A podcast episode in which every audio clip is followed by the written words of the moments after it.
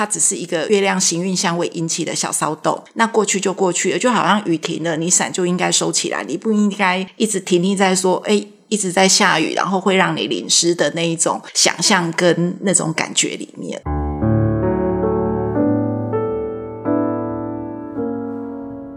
难道星图不只是看看个性、看看社会缘跟桃花吗？当然不止。借由星图，我们可以看出天时地利人和的一切秘密。天上的行星会像闹钟一样定时的启动我们的人生，这就是行运。今天就让我们来谈一谈行运对我们的人生的影响。各位听众，大家好，欢迎大家收听韩良路生命占星学院，我是韩良路生命占星学院的妙佩伦，现场还有宋伟翔，大家好；李欣怡，大家好；Mouse，大家好；还有龙美华，大家好。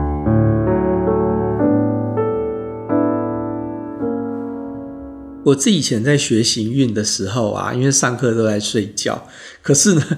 这难免嘛。我那个我那行运的笔记上都有很多那个平行的横线，就是睡到一半，那个笔就就开始画线了。那我自己以前在学行运的时候呢，学完以后有一个有一个很初步的感觉，就是诶，所有的好运都会过去。你看我们那个上升人马可以取到的都是这种那个就正正面而乐观的这种结果。可是呢，我后来当然也当了很多很长时间的上班族嘛。所以说，我们就可以延伸，把刚才我的那一句话，就把它延伸啊，就是说，我们经常会再去设想说，啊，我这次好像有一有一些什么事情不顺，比如说，像我最常见的就是呢，每次我朋友失恋的时候，就问说我的伤心什么时候会结束？那通常啦，我们当上班族就只想知道是老板什么时候会让我案子过，那这些都是有一个节奏跟有个 tempo。那我们学行运呢，其实就是掌握一些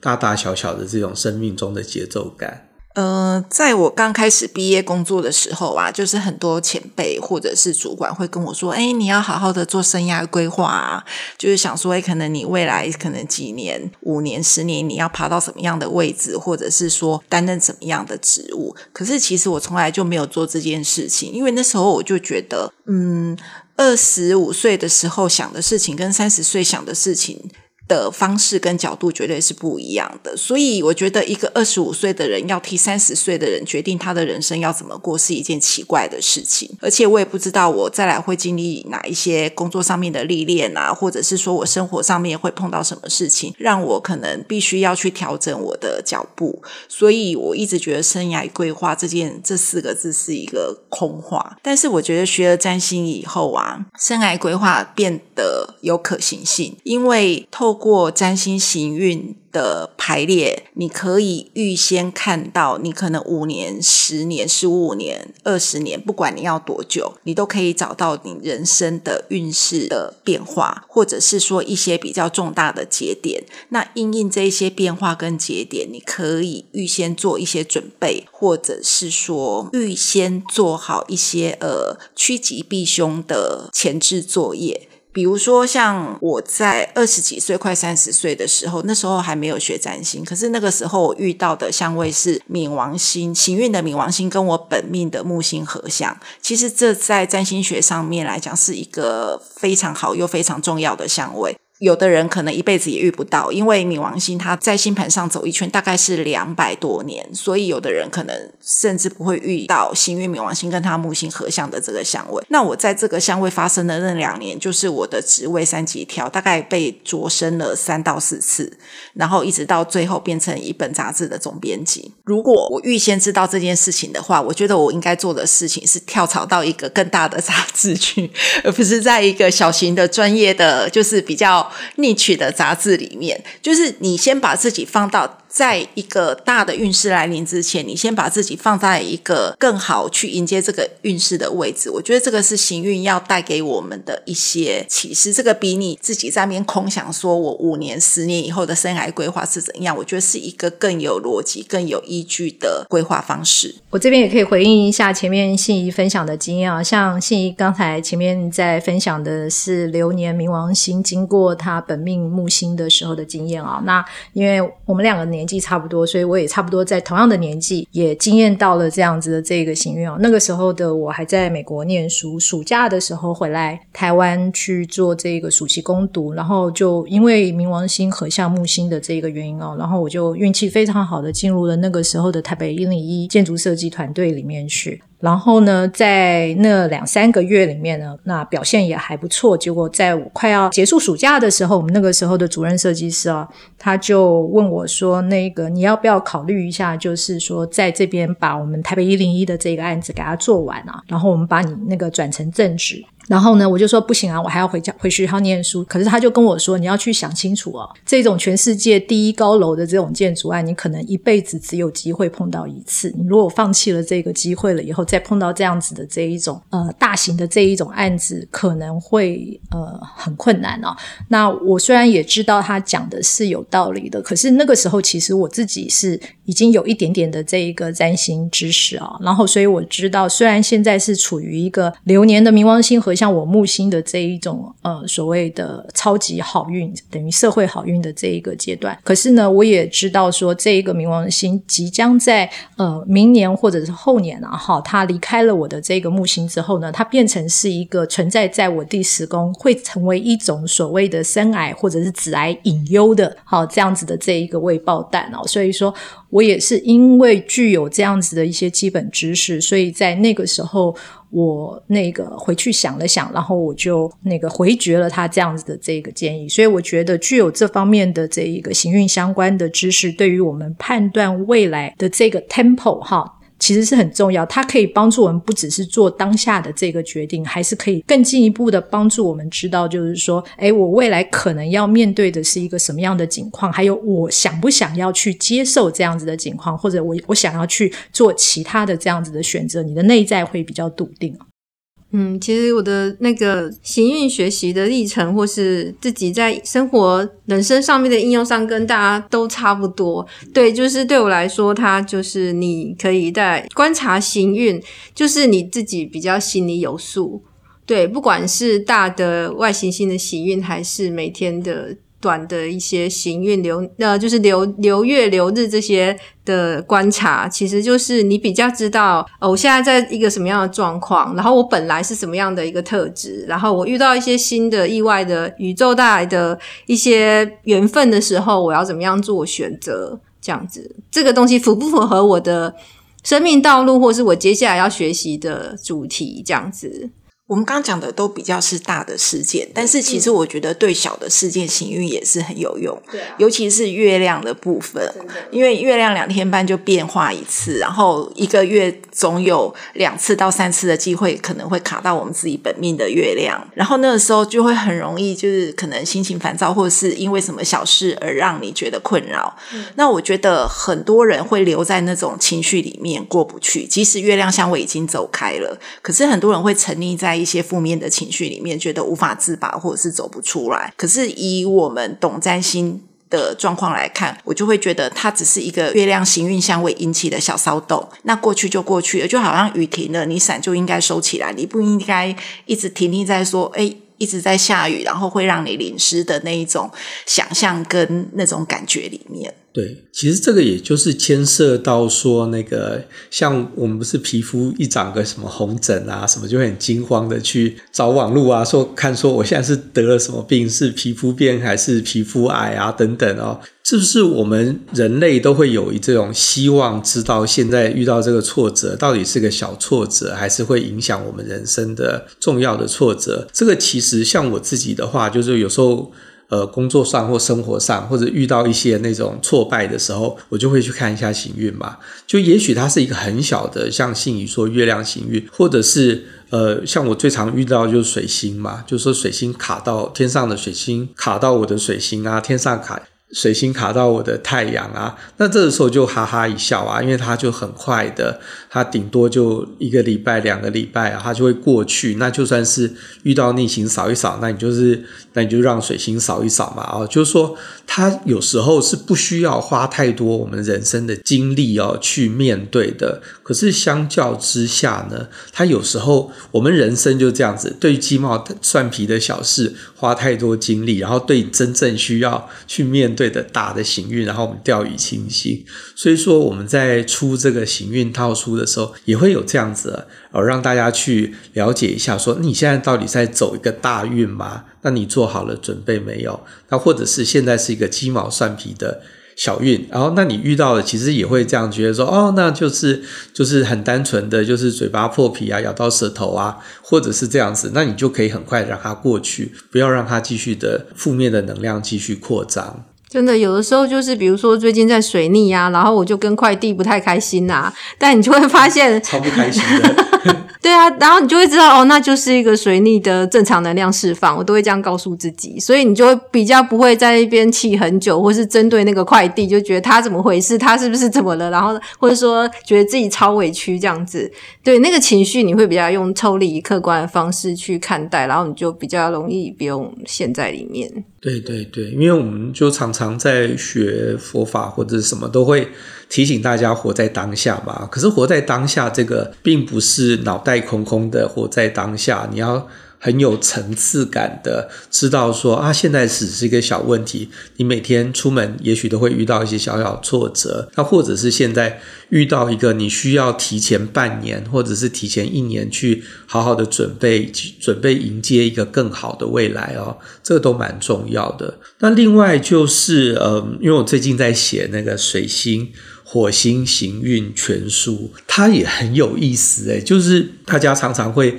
很看清水星，或者是很看清火星啊。那我自己在写的时候呢，就是比如说火星的话，它有一些关键字，我真的是觉得实在太。太太太有意思了，比如说我们在写行运 VS 本命火星相位的时候，常常出现这个词叫做一时冲动。那我们其实生命中应该要，就是这个好像难免嘛，因为火星它是没有脑的啊。可是我们生命中有一些可以避掉的一时冲动啊，比如说你现在火星也许不好的时候。不要出国啊，或者是呃，或者是不要出口伤人啊。而且呢，你事先已经知道说，你这个也许这半年都会有一时冲动的问题。那你把它拆成每个礼拜，它有时候压力期比较大，有时候压力期比较小。那你会常常会发现说，哦，这个对人生好有帮助。因为我以前还没有，我即使是。还没有在等整理这份稿子的时候，我都会有一点觉得啊，那写火星应该都是写一些跟性爱有关的事情吧。然后我就想到说啊，现在年纪也大了，性爱这件事好不重要。可是，可是问题是你只要是活着，你都会有一时冲动的问题啊。所以说，其实他要讲的就是他要探讨很多一时冲动的问题。那像水星的话，就是讲错话啊，或者是讲话有没有人听啊？这些事情也是非常的有意思。那行运对我来说，就是因为我们一开始都是学个看个人星图，看自己的星盘。那我们都看着这一张二 D 的星盘，你会觉得好像这些行星都停在那里就不会动了。可是其实那是我们出生那一刻时间点，天上星星的位置。可是。天上的星星，它还是会继续的运转，然后依据各自不同的跟太阳的距离，的引力它有不同的速度，它就会形成不同的那个一个影响力的时延续的范围，它等于说就是会对我们。因为它的快慢，每个行星移动速度的快慢，它会形成不同的能量对我们的影响。所以行运其实就是看这个，然后再来就是，比如说我们行运中，假设我们学到我们有一个特定的相位，比如说你有一个外行星，比如说土星跟金星的相位，但是这个相位它并它当然会影响你天生的个性，或是气质，或是你看待事情的方式。但是它会有一个行运，它有时候它带来是一个事件的影响。那到底这个事件什么时候会被启动呢？其实是看行运来告诉我们的。对，所以这是为什么我们要开始去看行运的重要性，是因为呃，我们学的这些基础的占星知识，它真的要派上用场的时候，很多时候其实是透过。天上星星运行的这个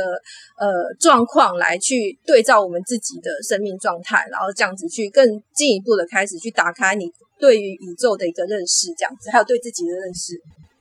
那很多人以为说占星啊，就是看一看我的个性怎么样，那看看说我的爱情、我的家庭怎么样。那也许有人知道说看星图的时候可以看到我的社会缘怎么样。可是呢，事实上啊，这些事情它都会。随着行运，也许今年我会发生一些跟情感有关的事情，也许呢，明年我的肉体很容易受伤，那需要不要呃不要那么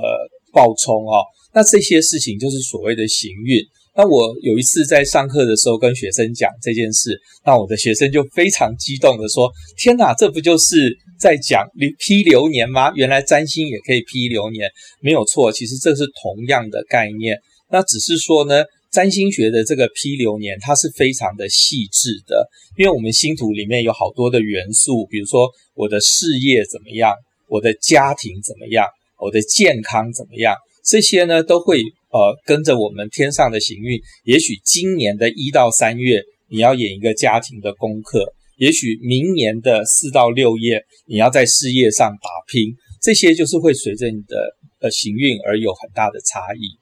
那像我们应该很多人都习惯出门前啊，会看一下气象预报啊，是不是可能下雨啊？或者是说，像最近夏天的话，很容易有台风，大家都会关心台风的路径会怎么走，会在哪边登陆，然后它会影响到可能我们周末假期的安排。我觉得了解行运也是同样的概念，就是你要是预先知道你可能后面的运势会有怎么样的变化，你才能去安排你的一些人生的计划，或者是说决定一些大事。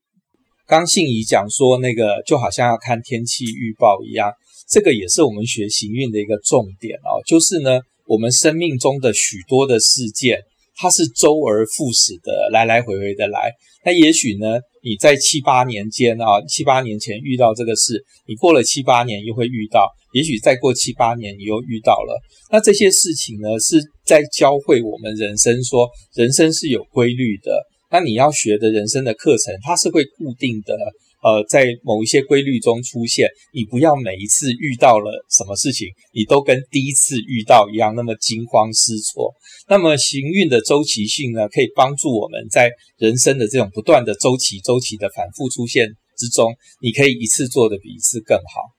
我们在学习呃行运的时候，你个人的历史很重要，因为我们常常会关心一些。那个影剧红人的历史，然后觉得好像如数家珍一样，可是你又不是他，对不对？那你对于这个东西根本不重要，我们自己的个人历史才是最重要的。那你要怎么样建建立起你的个人历史呢？就是靠每天写日记开始。我从二零一七年开始做跟行运有关的书的时候呢，我就开始。每一天的写日记啊，那大家可能会觉得很复杂，可是其实不复杂，因为呢，你就每天挑三件事啊，或者是四件事，通常我就只有两件事啦，就是一件是去健身房嘛，然后呢，一件是呃今天吃了什么东西之类的，就是或上菜市场，那这样子的累积下来呢，它就会变成一个呃长久以来你自己的个人的历史。那这些事情啊，对去追溯你自己的生命的长河是非常的重要的。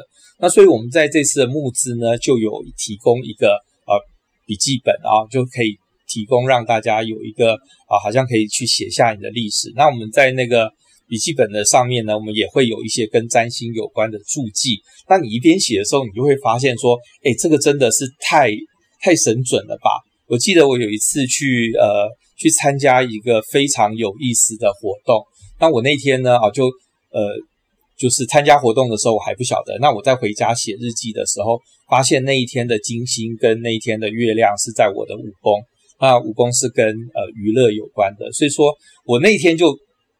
在这么小的事件之中，我就有感受到那个占星的天人合一的喜悦。那我相信各位读者呢啊，如果说你有常常在写这个占星日记的话，这种喜悦是真的两三天就会出现一次，那你的你会觉得非常有收获。就算发生坏事情，也有天人合一的喜悦哦，因为。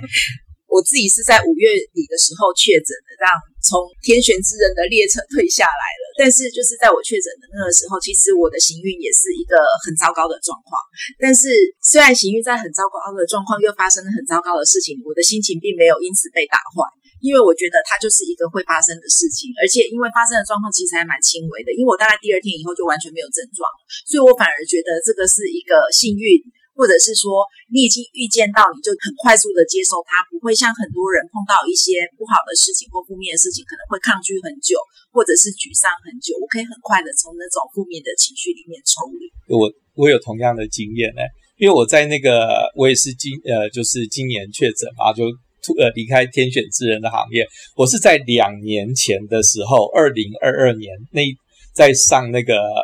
呃，那一年的占星运势指南的时候，我就跟同学就这样子，要就是那个立起啊，就说哦，我在那个某年的几月几到几月之间，我一定会很严重的生病，不知道是不是腿断掉，然后我就会在家里不能出门。然后呢，二零二二讲一次，二二二零二一讲一次，二零二二讲一次。结果后来呢，所以我在那个那个确诊的那个礼拜呢，我就马上昭告我的群主说，你看嘛，我算算得很灵吧？我在那个两年前我就说我这个礼拜，我这个月哦会。呃，在家没有办法出门，所以说其实这个也就是回到我们的行运的本质。我们人生中也许都会有遇到很多糟糕的事情，可是你是有没有积极参与这件事情？它其实是一件不好的事情。你透过一个积极参与，你都会觉得说，哦，这件事情是跟我有关的，是跟宇宙有关的，宇宙是有一个神圣的计划，而我正在实现它。其实我觉得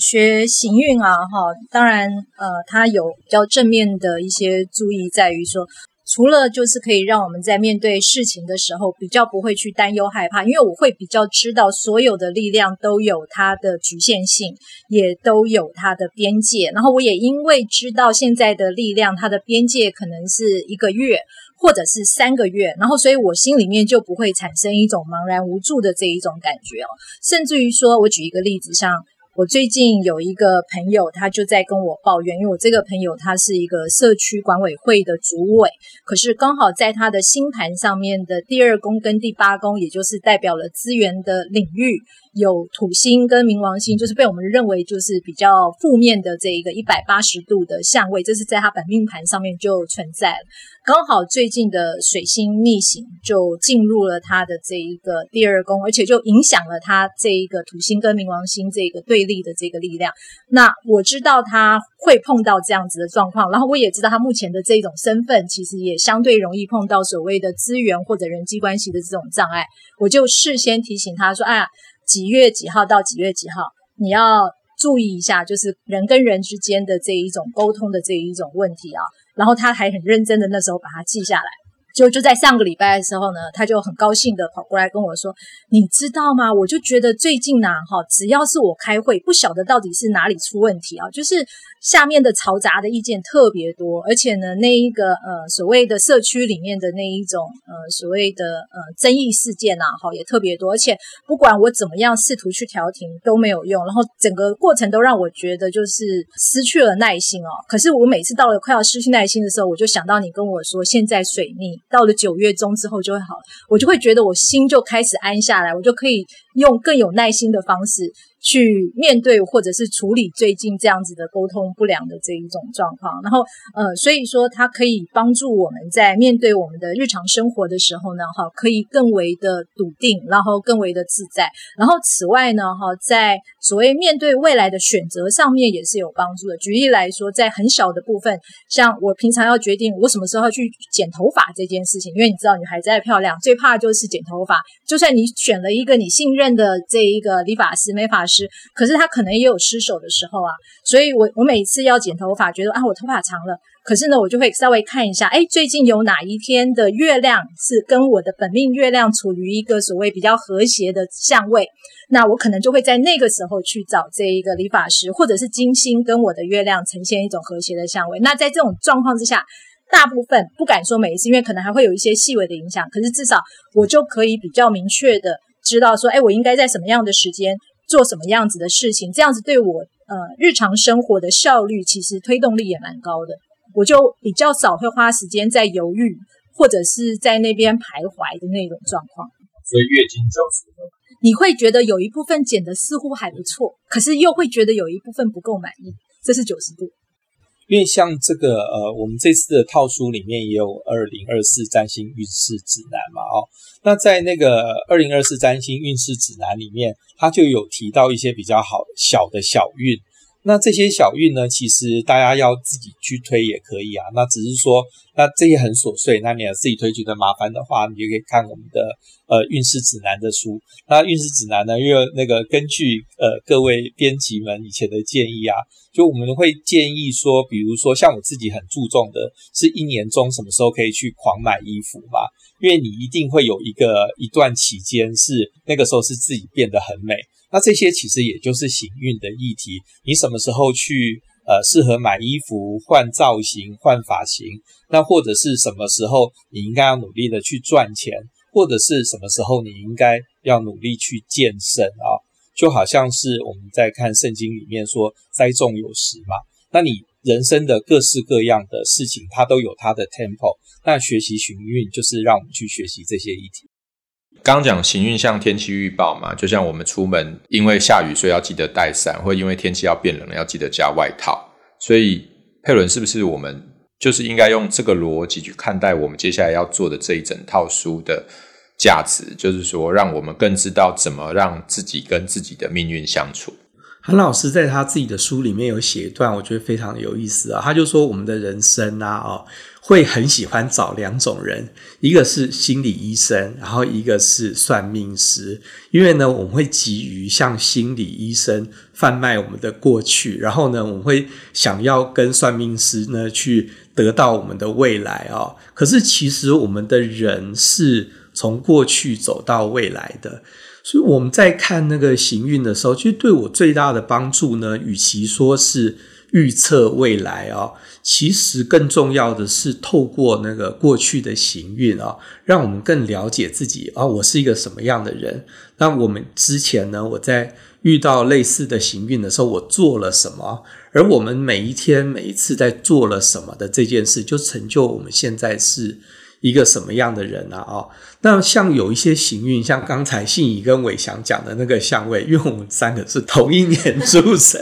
对对对，所以说这他们发生的事情，我也发生，而且那个因为我木海是合相上升点嘛，所以说呢，等于是冥王星去合相这个木星的相位的时候，就是突破我的上升点啊，然后呃对，然后那那个时候我生命中就发生一些事情了。什么事啊？什么事？我在想，不要这样掉。我我可以讲，可是对，会不会太长呢？敲敲敲敲完敲完，它很长，对，就直接讲，我再剪掉。为什么？对，没有，它跟事业有关。对对对，是因为你六宫，我十宫嘛。对对对，那你一宫，你十二宫，我们两个可是十二宫也是六宫对面的，所以也会去影响到。我我的话是那个，我的话是它一合向我木星之后，就直冲我的上升点，然后又退回十二宫。所以说那个时候我就发生一件事哦，因为我那时候在当兵，所以说呢，那个我们同志圈啊都有一个很久的疑问，就是在你漫长的人生中，什么时候出柜最好？那当然是当兵的时候，因为很多人一出柜就被爸爸赶出家门，对不对？我没关系，我国家养，所以说呢，我就在冥王星。合向我的木星，然后穿到我上升点的这一瞬间，我就出柜了，然后跟我爸爸吵了两年的架。所以说，他等于是利用这个东西而成为现在的自己哦。所以呢，呃，就各位听众啊，你就会发现说，这个已经是很久以前的事事了。因为大家想想看，我现在都已经多老了，这是我那个当兵的时候发生的事情。可是你借由一个很久远的相位，你还是可以发现说啊。我的人生原来是这样走，冥王星的毁灭与重生啊，它穿过我的木星，再穿过我的上升点，它就决定了我这一辈子会成为一个什么样的人。那所以我就说，占星啊，或者是行运最美的事情哦，就在于说，你去检视出你过去做出了哪一些的决定，那你下一步你会怎么做的时候，你会非常的清楚。嗯。我也有类似的经历啊，因为我我们都有经历过冥王星过上升这件事情。嗯、那我是比较晚，所以我大概就是二零零三年摩，就是要进从跨越摩羯这段时间嘛，所以现在是冥王星快要接近我的二宫这样子。对，所以我也是有一个身份的一个转变。那对我来说，就是我的身心灵训练去做这个能量治疗师这件事情啊，就是跟巫的这个部分很有关，这样子。对啊。因为我们的书哦比较有意思的地方是，因为之前韩老师在多年以前已经出过《生命历程全占星》嘛，那《生命历程全占星》主要是讲一些比较大的行运，那我们这次的行运套书。它是包括了大的行运跟小的行运。那这个大的行运跟小的行运呢？那首先是因为它比较复杂，所以说市面上的占星书比较不容易有这么全套、全面性的探讨。而且我们都已经出成套书啦，就是说这个也是我们出版社比较大胆，感谢冒死啊，就是竟然可以把这个大大小小的星的这种行运都可以出完。那从这边其实是让我们去了解，就是说大的行运，像冥王星的行运，你看经过上升，我们大家都只有一次啊，因为冥王星两百四十八年才走一圈嘛，所以说大的行运就是你不见得遇得到，那或者是你一生只有一次。那可是我们人生中有很多的那个小中型的行运，那就是木土啊，我们都会遇到的社会星哦。那十二年你会遇到一次，那或者是土星二十九年半你会遇到一次，它会在生命中往复的出现。那这个生命中来来回回出现，或者像太阳是一年一圈嘛啊。它就会给我们一个提醒，就是你生命中都会有一些固定的模式会出现。那这些固定的模式，你不要每次跳到都好像第一次跳。对我们跳舞老师最最痛恨这种事，就说各位同学，你们已经学三个月了，这个舞步每次跳到这边都落拍，拍子不是这样数的，你们到底有没有在上课啊？其实这个也就是占星，天上的星星可能看着我们人愚蠢的人类，在每个月都犯同样的错，或者是每隔十二年都犯一模一样的错的时候，天上的星星也在那边大喊说：“你十二年以前已经学过，你学过多少次还在犯一样的错？”所以从行运的我们去检讨过去啊，其实也是有助于说：“哎，我学过，哎，我学过，我跳过，跳过，跳过。那上次跳的时候，哦，上次跳的时候腿力不够，那这次也许多拉拉筋啊，让那个膝盖可以下去一点，它是可以检讨的。那你有检讨就可以改进。所以说，这个也是我们行运套书。可以给各位听众很重要的一个启发。好，那我们今天节目就到这边啊，我们下一期再见，拜拜，拜拜，拜拜，拜拜。